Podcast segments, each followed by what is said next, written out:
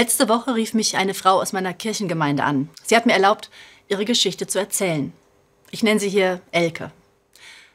Mein Papa ist gestorben, hat sie gesagt und mir dann von der letzten schweren Zeit erzählt. Die Schmerzen wurden immer stärker, Papa immer schwächer. Ja, so ist das. Alle wünschen sich ein Lebensende ohne Leiden, aber viele sind am Ende eben krank. Elkes Vater war verzweifelt. Das ist doch kein Leben mehr. Im Krankenhaus hat er sie gefragt, kannst du mir nicht was mitbringen? Irgendein Mittel? Ich will nicht mehr.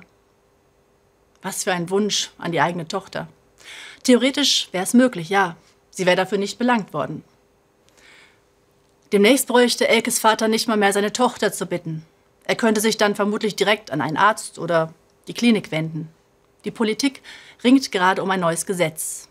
Das Bundesverfassungsgericht hat nämlich bestimmt, jeder Mensch, egal ob krank oder gesund, hat einen Anspruch darauf, dass ihm bei der Selbsttötung geholfen werden muss. Manche sagen, endlich Selbstbestimmung beim Sterben.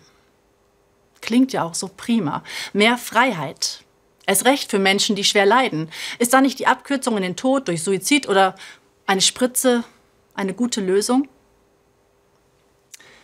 Als Pfarrerin weiß ich, es gibt einzelne tragische Fälle. Da steht mir ein Urteil nicht zu. Und diese Menschen lasse ich nicht allein. Nur muss daraus folgen, dass es Suizidbeihilfe als offizielles Angebot geben soll. In Krankenhäusern, in Seniorenheimen. Das könnte bald so kommen.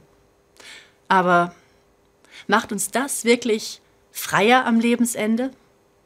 Wer weiß, was Elkes Vater getan hätte, wenn er in der Klinik informiert worden wäre. Sie können als letzte Option natürlich auch selbst ihrem Leiden ein Ende setzen. Wir beraten Sie gern und dann entscheiden Sie. Wie frei entscheidet man in so einer Situation? Nicht alle, aber die meisten Menschen, die ich als Pfarrerin im Sterben oder kurz davor erlebe, die sind nicht mehr klar, stark, die strotzen nicht vor Selbstbestimmung. Sie sind oft unsicher, hilfsbedürftig, beeinflussbar. Viele haben keine liebevolle Familie zur Unterstützung und für Gesunde oft unverständlich, ganz viele sorgen sich, wem sie im Heim oder in der Verwandtschaft gerade zur Last fallen, Geld kosten, Mühe machen. Und wofür das alles noch, wo sie doch nur noch im Bett liegen können? Was bräuchte es, damit diese Menschen sich frei fühlen am Lebensende? Für Elkes Vater gab es einen anderen Weg. Elke hat ihm kein Mittel mitgebracht. Stattdessen zieht er um in ein Hospiz. Dort werden seine Schmerzen so gelindert mit Medikamenten, dass sein Wunsch verschwindet, sich selbst zu töten. Statt einer Beratung zum Suizid stellen die Schwestern die Fotos von der Familie so hin, dass er sie immer sehen kann. Als er wieder einmal grübelt, ob das noch ein Leben ist, da reibt ihn der Pfleger mit seinem Lieblingsrasierwasser ein. Als er nichts mehr essen mag, muss er das auch nicht. Seine Tochter Elke ist oft einfach da, hält seine Hand, erzählt, es tut auch ihr gut, dass sie so Abschied nehmen kann.